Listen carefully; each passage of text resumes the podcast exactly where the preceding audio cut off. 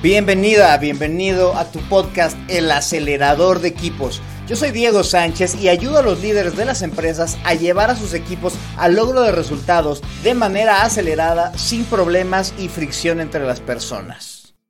Y nuevamente muchas gracias por vernos y escucharnos ambas cosas en este tu podcast El acelerador de equipos.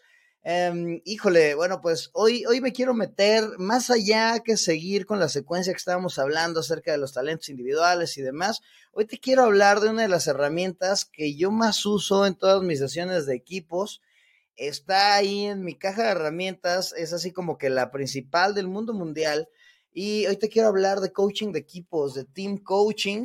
Pero, pero, híjole, no quise venirme solo a hablar de este tema tan amplio y pues lo conseguí y hoy viene a hablar conmigo, eh, pues mi profe, eh, quien me formó en, esta, en este ámbito del team coaching, quien me lo presentó y bueno, pues yo lo considero mi maestro, mi mentor en este ámbito. Además, eh, él es, es, él es secretario general del Consejo Europeo de Coaching y Mentoring también es presidente de Lim International. Bueno, es una estuche de monerías este señor. Hoy me acompaña Ricardo Escobar. Eh, y bueno, pues Ricardo, muchas gracias por, por echarte esta, esta platiquita. Eh, ya te había tenido en otro, en mi podcast, ¿por qué no? Hablando de coaching nada más, pero hoy hablemos de tu mero mole, que es el coaching de equipos. Bienvenido, Ricardo. No, al contrario, pues muchísimas gracias por la invitación, Diego. Y pues me gustaría, ahí sí que eh, eh, respetando y haciendo empatía con tu estilo, tú decías que la vez pasada habíamos hablado de por qué no coaching y, que tu programa se llama, el, eh, o está muy enfocado al acelerador de los equipos. Entonces, permíteme empezar con una pregunta. ¿Por qué no a veces, como líder, ser más un frenador que un acelerador de los equipos? Porque el team coaching del que vamos a hablar hoy tiene que ver con, en cierto sentido, ponerles un freno de mano al excesivo acelere en cosas donde de vez en cuando deberíamos frenar. Entonces, ¿por qué no ser también, a la par de un acelerador, un frenador? De acuerdísimo. Y creo que es bien importante esto que dices, porque sí estamos buscando siempre la aceleración. Yo entiendo la aceleración como el generar mejores resultados, generar mejores relaciones, pero para acelerar muchas veces hay que frenar, ¿no? O sea, eh, como cuando vas a agarrar una curva, estás manejando, hay que frenarle tantito antes de la curva, pero cuando estás en la curva ya metes el acelerador de nuez. Y, y estoy de acuerdísimo, ¿eh? Y, este, y el team coaching, creo yo, es una pausa bien interesante ¿Cómo definirías tú qué es team coaching, Ricardo? Ok, eh, bueno, eh, lo podemos definir como proceso o como rol. Team coaching es un proceso de acompañamiento a un equipo para que el equipo aprenda de sus propias experiencias, que es muy diferente a que el equipo vaya a un curso donde alguien le enseñe algo. Estamos hablando de otra cosa, aprender de tus propias experiencias. Pero también podemos hablar del team coach como rol. El team coach es una persona, ¿sí? Que en sus interacciones con el equipo, en sus diálogos con el equipo, en sus conversaciones con el equipo, le ayuda al equipo a aprender de sus propias experiencias y por ende a crecer como equipo. Lo interesante de esto es que un equipo puede ser coachado por alguien de fuera de la organización, que es alguien que viene como de un mapa mental diferente, con sus ventajas y desventajas. Un equipo puede ser coachado por alguien de su misma organización, por ejemplo, alguien del área de recursos humanos, que tiene la misma cultura organizacional, etcétera, pero tiene una mirada diferente, pues porque no pertenece a ese equipo. Y un equipo también puede ser coachado por su propio líder, con sus ventajas y desventajas. Porque el líder está metido en el equipo, conoce a su gente, interactúa con su gente diariamente, les asigna cosas, los premia, los castiga. Entonces su nivel de influencia en un equipo es altísimo. Claro. Y, entiendo que en este caso, y un poco por el tipo de oyentes que tenemos, si te parece, salvo tu mejor opinión, enfoquémonos en cómo como líder yo puedo ser coach de mi equipo, sin dejar de ser líder, que esa es otra cosa importante, ¿no? esa, dualidad creo que está bastante buena Entonces, yo creo que vámonos por ahí. Y bueno, y también yo creo que sin querer le, le iremos dando a cómo, eh, a, cómo luego puedes traer un externo y demás, como que te pueda ayudar. Pero eh, en esencia el team coaching, ya, yo creo que lo hagamos externos o lo haga el líder, pues tiene bastantes cuestiones en común, ¿no? O sea, creo que la esencia sigue siendo, sigue siendo la misma. Y, em, y, a mí se me hace muy interesante porque creo que hay que aclarar que pues no es un curso, em, no, no es un coaching, ¿no? O sea, no es un coaching uno a uno, que si quieren saber más de coaching uno a uno y qué sí es y qué no es, ahí les voy a pegar en las notas de este, de este episodio la liga, la conversación que tuve con, con, con Ricardo hace, pues yo creo que casi dos años, acerca del coaching. Pre este, pandemia. persona, persona a persona, sí, claro, estamos ahí en, mero virus. Claro. Eh, pero que te digo que no es curso, no es, no es coaching uno a uno, tampoco es una secta, ¿no? Eh, es, eh, es meterte en la, en la intimidad del equipo, ¿no? Yo por eso creo que lo disfruto mucho, porque nos metemos a las entrañas, ¿no, Ricardo? Sí, claro. Y, y, es que, bueno, tú sabes que la palabra coaching se presta para, quiere decir todo y no quiere decir nada, ¿no? Pero, pero en realidad, si vamos a la estricta teoría de liderazgo, una de las cosas que tiene que hacer un buen líder es coachar. O sea, coachar es un verbo, es una actividad del líder. Así como un líder también tiene que dirigir, también tiene que enseñar, también tiene que mentorizar, también tiene que aconsejar, a veces tiene que coachar. Y, y, el coacheo tiene que ver con ayudarle al otro a aprender de sus propias experiencias y acompañarlo en ese proceso. Y como tú bien dices, en el team coaching, ese otro es el equipo, no cada uno de los miembros del equipo. Y esto me lleva a una conversación bien interesante conversaciones públicas y conversaciones privadas. No sé si me estoy adelantando. A veces como líderes cometemos un error. Eh, de pronto me surge la necesidad válida o no válida de madrear a Juan, miembro del equipo. Y lo madreo en público. Y, a veces nos podemos pensar, a ver, ¿le ayuda a Juan que yo lo madre? De, de, pronto le ayuda que lo madre de vez en cuando también es otro rol. Diga, digamos que. Necesitamos una zarandeada de vez en cuando, pero. Exacto, la zarandeada debe tener ciertas características. Claro, pero, a ver, a Juan, a Juan le ayuda que lo zarandee en público. ¿Al público le ayuda a ver que yo zarandeo a Juan? ¿O será que yo estoy cayendo en una trampa que uso a Juan para mandarle un mensaje al resto del equipo? Como, ¿viste esos hipnotizadores de, de, de circo? Que hacen subir a alguien, lo ponen a cacarear como gallina, todo el mundo los aplaude porque son muy hipnotizadores, la persona se vuelve a sentar en el público y el de al lado le dice, le dice es que cacareaste como gallina. Ese hipnotizador no está pensando en cómo quedó esa persona que después cuando se enteró que cacareó como gallina frente a todo el auditorio. Entonces, a veces terminamos, claro, terminamos sacrificando un miembro del equipo por mandar un mensaje a todo el equipo. De pronto esa conversación debió haber sido privada.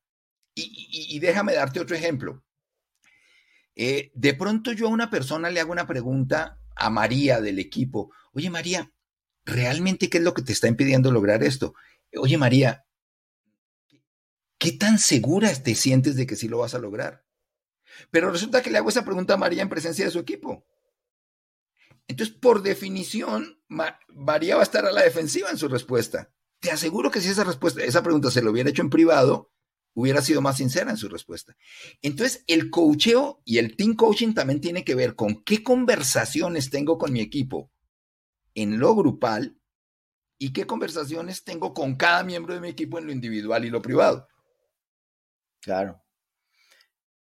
Y como de repente hay veces que tienes que preguntarle lo mismo a todos, ¿no? O sea, como para saber al equipo en general, o sea, eh, aquí se, se, nos olvida que, eh, o aquí es lo que tenemos que tener claro, es que estamos coachando al equipo como un ente, ¿no? Pensando que el equipo es un ente viviente y que como hacemos luego coaching uno a uno y le hacemos preguntas a la persona y así, lo mismo sucede en, en, en el coaching de equipos, ¿no? En donde el ente es el que tiene que hacerse preguntas y, eh, y, el ente es el que debe contestar esas preguntas, ¿no? Que no, se, que no, que para nada son las respuestas que te daría cada uno de los de las personas en individual, sino que es una respuesta completamente distinta que suma que, es producto de la interacción de todos y que no sería nunca la misma si hubiera uno menos, uno más, o si sumaras todas las preguntas, ¿no? Las respuestas que te dieran los individuos, ¿no?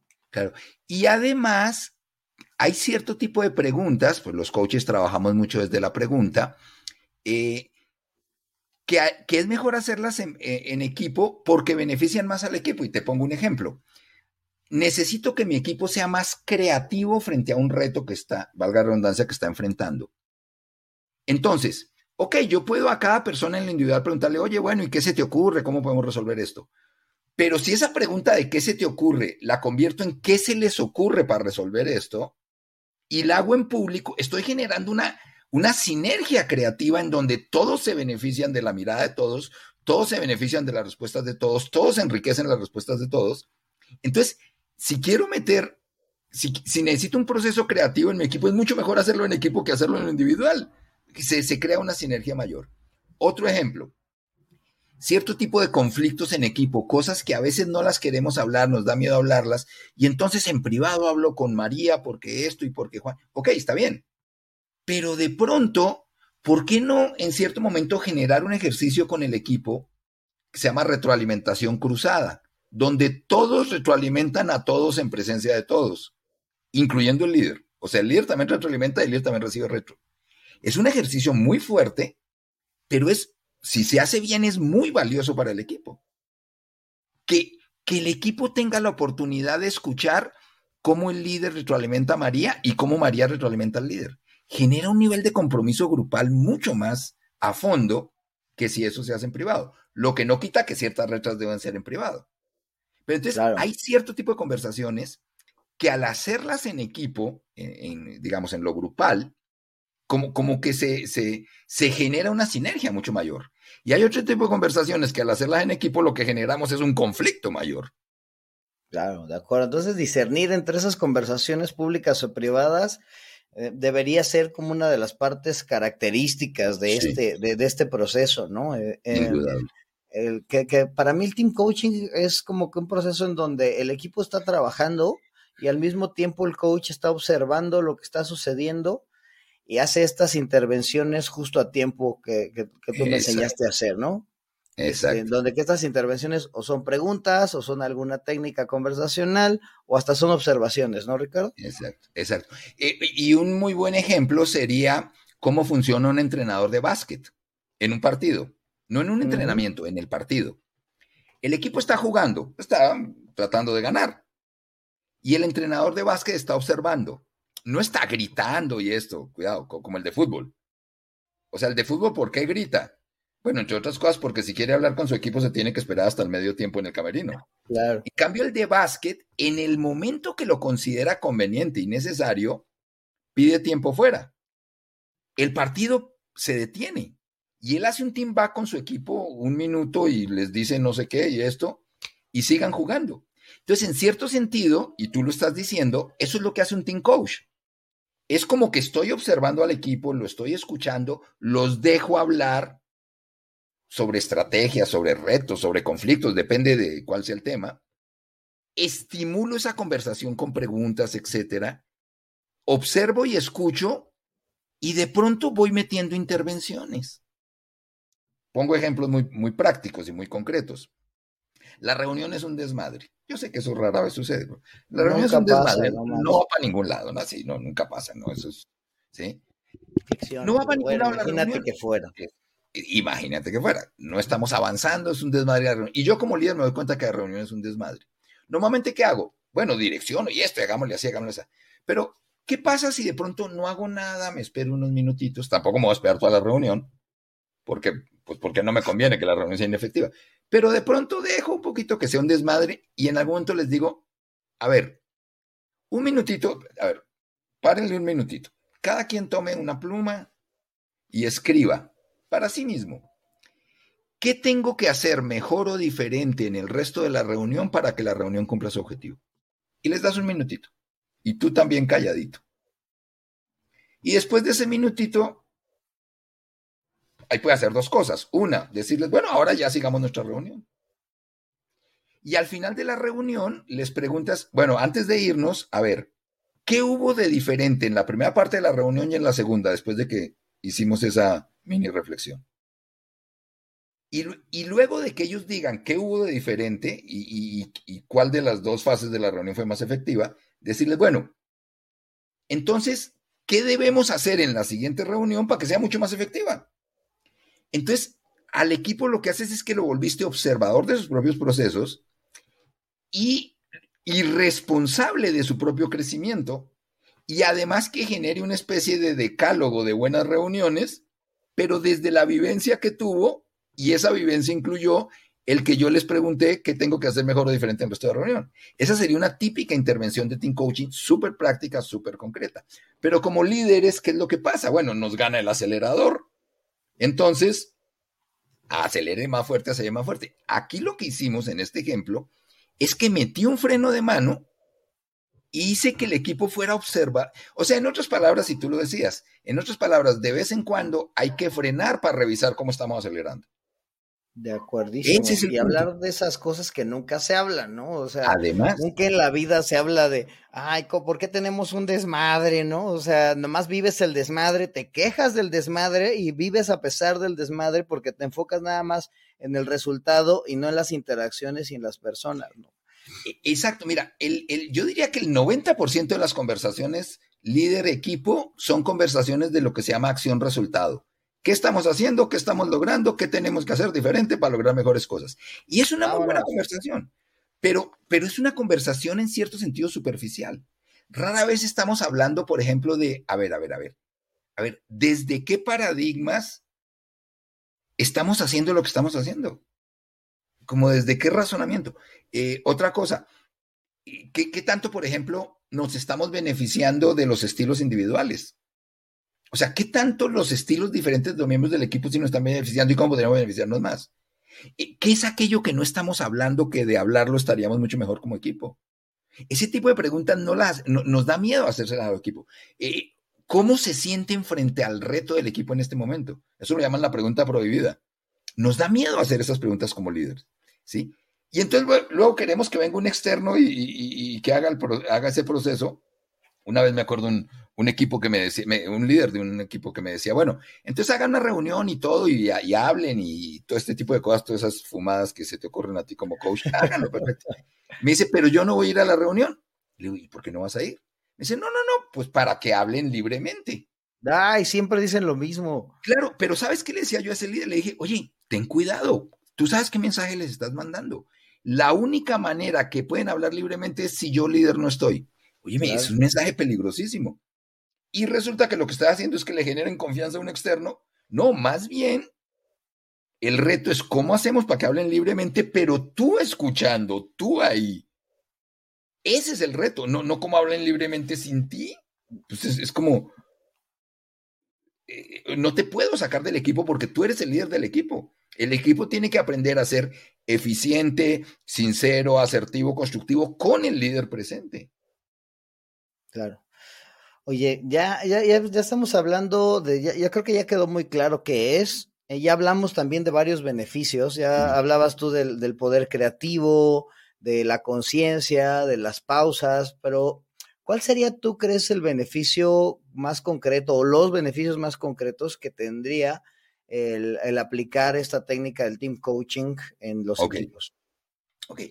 Yo creo que el coaching le ayuda a un equipo, como le ayuda también a un individuo en lo, en lo particular, a aprender lo que nadie le puede enseñar. Me explico. Eh, en un curso nos pueden enseñar X cosas, técnicas, buenísimo, pero hay cosas que tenemos que aprender por nosotros mismos. Y ese es el verdadero y mayor aprendizaje que existe. Entonces, ¿qué es aprender? Aprender es darme cuenta y desde ese darme cuenta generar comportamientos más efectivos frente a un resultado deseado. Entonces, hablemos un poquito de ese darse cuenta. Lo que hace el team coach con sus intervenciones es que el equipo le, genera al equipo un freno de mano, pero un freno de mano para que el equipo se observe a sí mismo.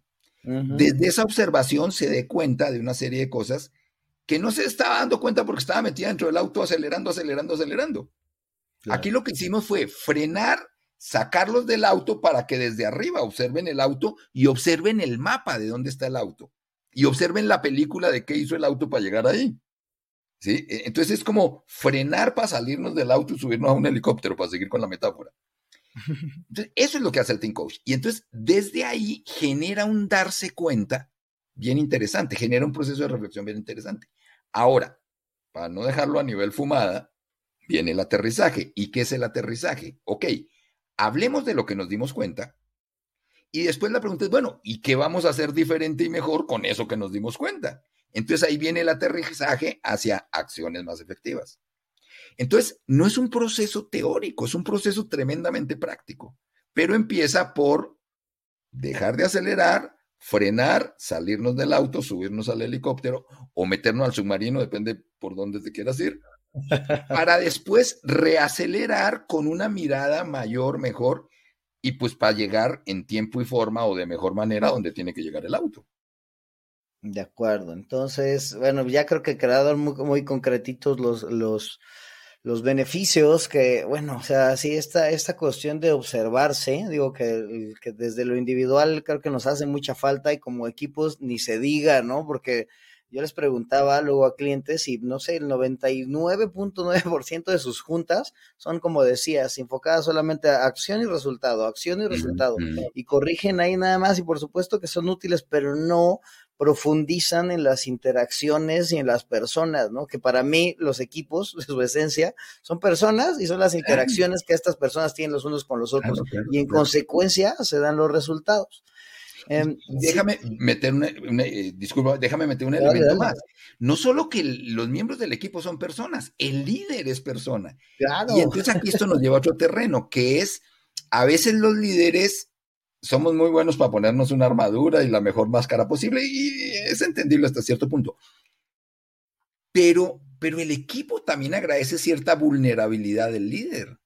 El equipo también agradece que el líder diga, oye, es que yo estoy tan confundido como ustedes de cómo resolver esto, ayúdenme.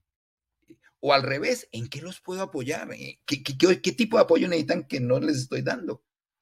Ese tipo de conversaciones que es como bajarnos a un nivel humano, el equipo lo agradece y terminan beneficiando el proceso desde todo punto de vista. Sí, yo no te creía porque me platicabas eso y así. Yo decía, nada, pero estos líderes nunca caen. Y en una sesión de, de team coaching, precisamente el líder eh, llevó la conversación a tal grado que el güey dijo: Es que yo estoy, o sea, yo estoy programado. A mí me enseñaron que yo, como líder, no puedo aceptar que la regué, no puedo pedir ayuda.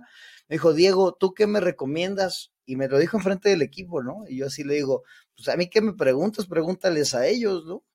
Y les dice, ¿les sirve que les diga cuando no sé qué hacer? Y todo el mundo le dijo, por supuesto, cabrón, o sea, nos hace sentir cercanos, nos hace sentir que eres humano y nos hace poner atención y saber que tú también necesitas ayuda, ¿no? Yo me quedé así de, Claro. yo se lo pude haber dicho, pero el equipo le dijo, y no, bueno, lo habías visto la cara, ¿no? Que seguramente la has visto muchas veces, que eh, eh, en donde pues, dices, güey, o sea, e, esta, esta vulnerabilidad, esta humanidad, más que, más que alejarnos de la gente, y porque luego su pensamiento es, no, y se van a subir en mí, van a pasar encima, y no, este, más que hacer eso, pues el humanizarnos nos, eh, pues nos vuelve más cercanos, ¿no?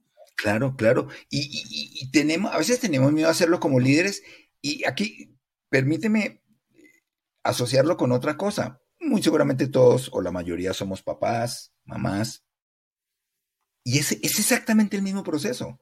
Mostrarnos un poco más vulnerables, más humanos con nuestros hijos, sobre todo cuando ya son adolescentes, etcétera, en cierto tipo de conversaciones, ¿nos aleja o nos acerca? Eh, afianza la relación y de pronto resulta que con tu hijo adolescente ni te habla y no sé qué, y conflicto y para allá y conflicto para acá, y de pronto generas otra conversación desde una vulnerabilidad mayor, desde, desde exponerte un poco cómo te sientes, etcétera, y se afianza la relación y se hablan cosas que no se estaban hablando.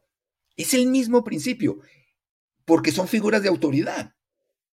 Entonces, creo que, hay, hay algo mucho que trabajar, y sabes que yo creo que la pandemia nos ayudó mucho o sea, la pandemia, dentro de lo mucho que nos enseñó, es el valor de la vulnerabilidad, que entre otras cosas fue una vulnerabilidad inevitable. Porque Tenías que. Fue algo tan abrumador que a todos nos volvió vulnerables. Pero el haber compartido esa vulnerabilidad a nivel familia, a nivel equipos, a nivel conversación, y para peor a distancia desde lo virtual, y yo, yo, yo creo que a la larga terminó ayudando en muchos sentidos, en muchos sentidos. Ok, Ricardo, pues ya hablamos ahí muy felizmente de que es muy buenísimo el team coaching y que de los beneficios y ya la gente tiene claro qué es. Pero pues, además de que podrían irse a tu certificación o contratarnos a nosotros para que, para que les hagamos esto del team coaching, eh, ¿qué, herramientas o qué, o qué podría empezar a hacer la gente pues, para, para utilizar algunos beneficios de esto, Ricardo? Ok, ok. Como líderes, yo te diría, eh, lo primero, hablemos menos y preguntemos más. los líderes somos muy de monólogos, somos muy de, de que la gente nos escuche. Pero creo que, a ver, nadie escucha al que no escucha. Entonces, creo que un buen líder, algo que tiene que hacer es trabajar desde la pregunta. ¿En qué sentido? Eh, la, la, pregunta manda el mensaje de quiero escucharte, lo que dices es importante, lo que dices aporta, etc. Entonces, de por sí ya manda un mensaje muy valioso desde el liderazgo. Y por otro lado, la pregunta me permite saber realmente qué piensa y qué siente una persona frente a temas que son importantes y tener una mirada más amplia de cómo apoyarlo o qué la persona me apoya a mí. Por ejemplo, el líder que no tiene clara la solución de algo, bueno, ¿cómo se les ocurre que podemos resolver esto? O sea, es una pregunta en donde el, líder es el primer beneficiado en hacer esa pregunta. y, y esto es muy, y tú lo sabes, es muy del coach trabajar desde la pregunta. Además, la pregunta abre la mente, la pregunta genera otro tipo de miradas. Entonces, inclusive aquí yo haría una recomendación muy directa, un libro que se llama La pregunta humilde, y es para líderes el libro, de, Edward Sean, este, y, es, y es espectacular el libro, y, dice, es que los líderes deberían no solo hacer preguntas, sino preguntas humildes. Claro, su definición de humildad es muy diferente de lo que uno cree. Es, es, para él humildad es, estoy abierto a escucharte, me es importante escucharte. Eso es lo que él llama humildad. Entonces, creo que sería mucho por ahí. Eso ya sería un gran beneficio en muchos sentidos. Ahora, hay formaciones más específicas, eh, certificaciones para ser coach, para ser líder coach, para ser team coach. Y bueno, como todo en la vida, pues hay que formarse, pero mira, e, es como vender, o sea, tú puedes ser un vendedor de, pues toda la vida has vendido y nunca tomaste un curso de ventas y eres un excelente vendedor. Pero es que un buen curso de ventas te estructura lo que haces, te, te, te, te potencializa tu capacidad natural y hasta te permite entender por qué ciertas cosas sí te funcionaban y por qué ciertas cosas no te funcionaban. Entonces, ¿cuál sería la razón para alguien que es un buen vendedor natural no tomar un buen curso de ventas? Profesionalizarse en ventas. Aquí es lo mismo, profesionalicémonos como coaches. Eso se aprende. De acuerdo. Híjole, fíjate que a mí también me... Eh, mira, pues creo que hay varias opciones, ¿no? O sea, contrata a un coach, eh, fórmate como coach o, o, vuélvete un preguntón, pero desde la curiosidad eh, genuina, ¿no? Este, pensando que no tienes que tener siempre las respuestas, o sea, tu, tu, chamba como líder no es ser el güey que tiene la respuesta siempre, cabrón, sino el tipo que facilite o que le facilite al equipo encontrar la respuesta, ¿no? Ese creo que es el reto que tienen los líderes y es el rol que tenemos que cambiar, ¿no? Este, ya no eres el que debe saberlo todo, güey. O sea, eres el que ayuda a que el equipo lo solucione.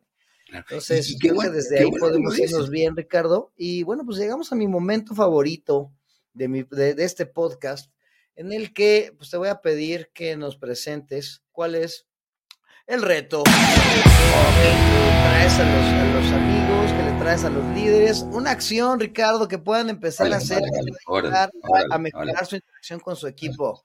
Es más, no va a ser una, van a ser tres en una.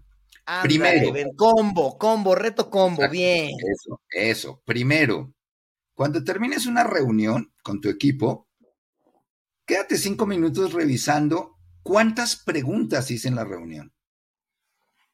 Ya no que pregunté, bueno, eso ya tiene que ver. ¿Cuántas hice? A ver, en esta reunión de una hora con mi equipo, ¿cuántas preguntas hice? Eso, puede, puede ayudar. Eh, dos, Cierra tus reuniones, técnicamente lo llamamos en marco aprendizaje. Reuniones donde se habló de cosas importantes, retadoras, etcétera.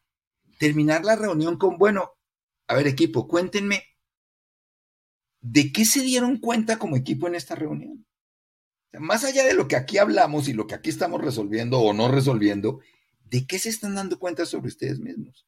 O, a, ver, de, 1 a 5 y siendo 5 alto, ¿qué tan efectiva fue esta reunión?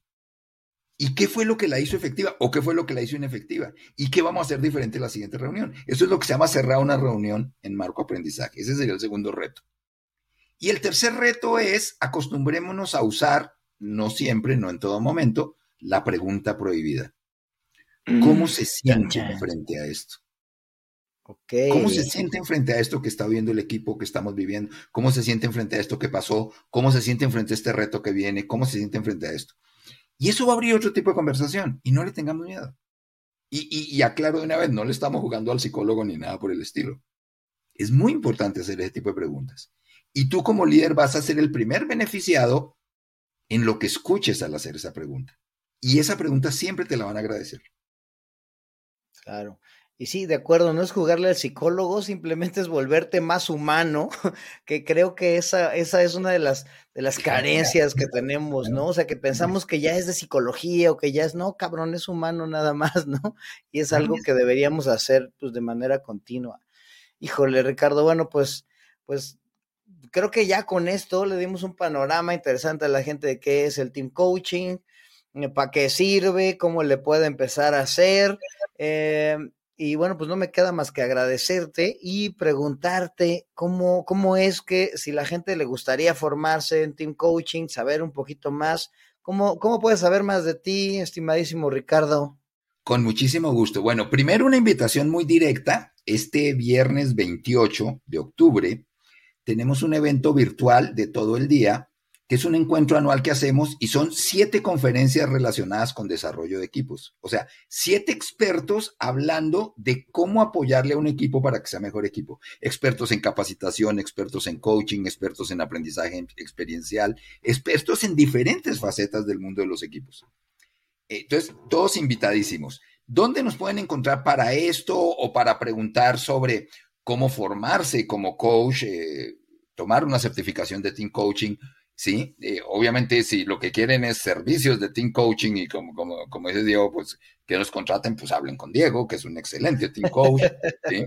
Muy amable. Este, y entonces, bueno, la, la, nuestras redes en arroba SG Talent, el letra S de sierra, G de gato, SG Talent Consulting. Esas son nuestras redes, nuestra página también, sgtalentconsulting.com ahí también nos encuentran. Y personalmente, quien me quiera escribir, siempre contesto, me demoro, pero siempre contesto. Rescobar, arroba, rescobar, como Ricardo Escobar, rescobar arroba sg, las letras S y G, sgtalentconsulting.com.